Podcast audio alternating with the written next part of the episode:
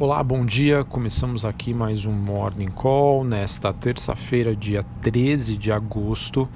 Eu sou o Felipe Vilegas. Bom, é, olhando para o desempenho ah, das principais bolsas internacionais, é evidente aí que o, o clima de caos ainda continua, né? não tão intenso quanto ontem mas uh, a questão é que as coisas ainda seguem bem feias quando a gente olha uh, para os ativos lá fora. Tá? isso acontece com os ativos de risco operando aí próximo das suas estabilidades, né? após uma segunda-feira eh, de forte pressão negativa, em que fica difícil aí enxergar alguma melhora estrutural uh, nos vetores que têm pressionado o humor global a risco. Só para vocês terem uma ideia, em Singapura, que é uma das economias mais abertas do mundo e bem próximas da Ásia, o governo foi obrigado a promover uma ajuste, é, uma série de ajustes, principalmente nas expectativas do PIB, pois ele espera uma estagnação da economia. E isso acaba sendo um sinal né, de um termômetro importante para a saúde das economias globais.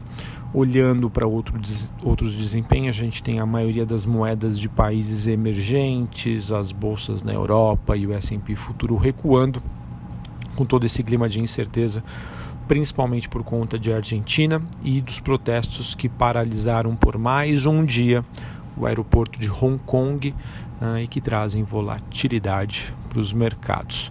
Além disso, a gente teve na Alemanha um índice ZEW, não sei se é assim que fala, mas é ZIL, uh, um dos indicadores de confiança mais importantes do país e de toda a Europa, que apresentou uma queda superior às expectativas, atingindo níveis das crises de 2008 e 2012.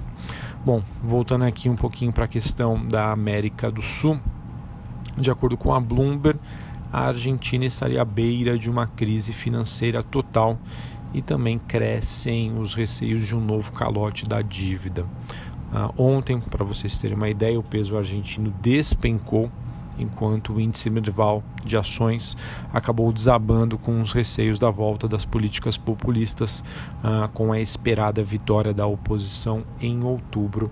Foi tá interessante observar alguns participantes do mercado dizendo que ontem teria sido o Joesley Day dos Hermanos. É, se vocês observarem os gráficos, a, a, queda aí é realmente muito forte. Bom, além disso, uh, como outro também outro assunto que é destaque além da Argentina é essa questão de Hong Kong eh, que enfrentou hoje o quinto dia seguido de protestos uh, em um aeroporto e o líder da, da região ali especial, Carrie Lam, alertou que a cidade corre risco de cair num abismo, de acordo com a Bloomberg. Em relação às commodities, o petróleo opera perto da estabilidade, assim como níquel e Londres, que são os metais industriais. Temos também a queda do minério de ferro em agosto atingindo 25% no porto de Singapura, mas de acordo com o Goldman Sachs, ele prevê que existe uma, uma expectativa de reação e que o minério de ferro poderia voltar para 100 dólares a tonelada seca nos próximos três meses. Bom, e aqui o Brasil acabou não sendo afetado bastante uh, por essa piora do humor internacional e eu acredito que a gente deve seguir aí com, com esse clima de aversão ao risco e principalmente na ausência de notícias locais relevantes. Sim, nós tivemos a reforma da Previdência recentemente, mas isso já acabou sendo absorvido, já está precificado pelo mercado. Bem verdade também é que eu acredito que os fundamentos aqui para o Brasil são bem melhores do que o resto do mundo. E, mas que é, isso aí deve somente ser absorvido no longo prazo. Né? Em momentos como o de agora, o mercado acaba punindo todos da mesma maneira. É interessante observar que o investidor estrangeiro olha o Brasil na mesma caixinha que demais países da América Latina. Ah, então, com as crises lá na Argentina, isso obviamente acaba resvalando aqui no Brasil por uma questão, às vezes, puramente técnica e de liquidez. É, olhando ainda para o noticiário interno, É, a gente vê aí o Bolsonaro mostrando preocupação com a disputa na Argentina, Rodrigo Maia dizendo que não se deve interferir né, nas eleições de outros países, então fique quietinho aí, Bolsonaro. Uh, além disso, o governo tenta avançar hoje na sua agenda com a votação na Câmara da MP da Liberdade Econômica, muito importante também, além do evento de, dos leilões de terminais portuários. Outras notícias que a gente tem é que, o, é, de acordo com, com o broadcast político, dizendo que Rodrigo Maia eh, sinaliza ser possível voltar à reforma da tributária ainda este ano. Acho difícil, acho muito complexa, mas eh, existe, segundo ele, essa possibilidade e que a proposta sobre a capitalização da Previdência pode ficar somente para 2020. Bom, cenário externo ainda é conturbado, cenário interno construtivo, mas pouco relevante. Uh, então, o mercado aqui internamente deve se apegar à questão dos balanços corporativos. Hoje, após o fechamento do mercado, a gente tem a Alupar, CPFL Energia, Rapvida, Helbor, Movida, Qualicorp, Randon, Santos Brasil, Unipar e Wilson Sons. Tivemos também várias empresas que divulgaram seus balanços. Vou falar aqui de maneira resumida, senão a gente acaba perdendo muito tempo aqui, mas em linhas gerais. São Martinho registrou um lucro líquido de 91,46 milhões, queda de 12% em comparação com o mesmo período do ano passado.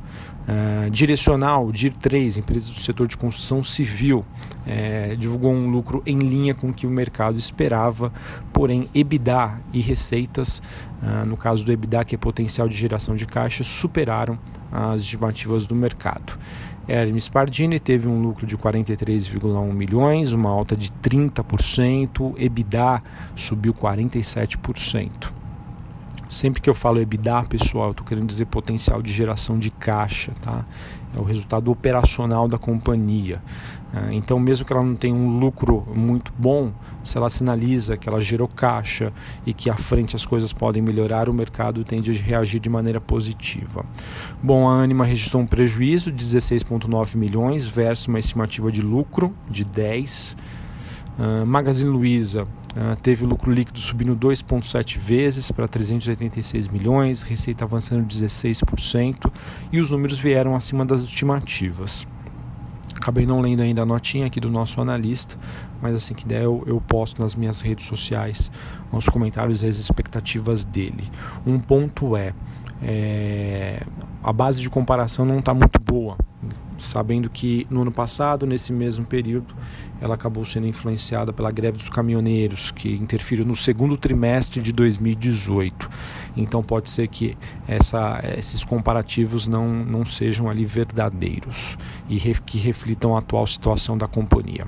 A Rumo Rail Trace acabou revertendo prejuízo e tendo um lucro líquido de 185 milhões. Uh, e EBITDA atingiu 90, 924 milhões, uma alta de 2% em linha com as estimativas. Estácio lucrou 201 milhões, EBITDA 288, uma alta de 5% e ficou um pouquinho acima do que o mercado esperava. Cosan reverteu o prejuízo e teve lucro, 418 milhões. Seu EBITDA teve uma alta de 75%. Eletrobras lucrou 5,56 bilhões no segundo tri. E o Banco Inter teve um salto aí de quase 100%, tendo um lucro de 32,9 milhões. E para a gente falar aqui sobre as notícias mais relevantes que podem impactar hoje nos mercados, nas empresas, obviamente, a gente teve a Azul anunciando a sua entrada na ponte aérea Rio-São Paulo. Ela que, de acordo com o noticiário, poderia ofertar bilhetes, né, passagens a 99 reais, um preço aí bastante agressivo e atrativo.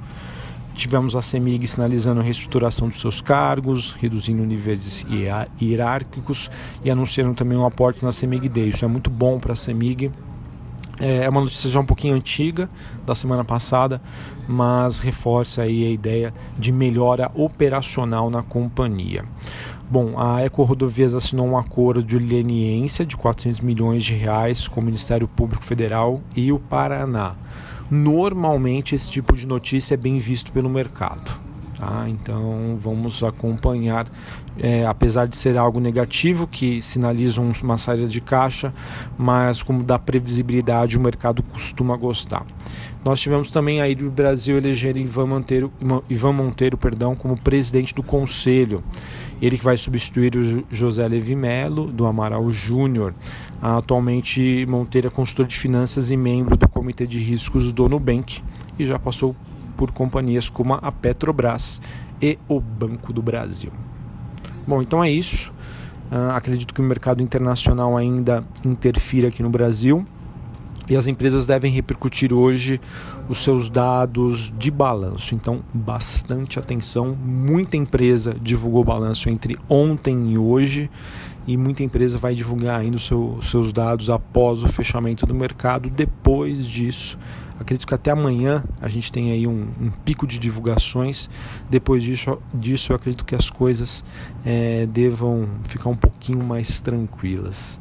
Um abraço, uma excelente terça-feira e até a próxima. Valeu!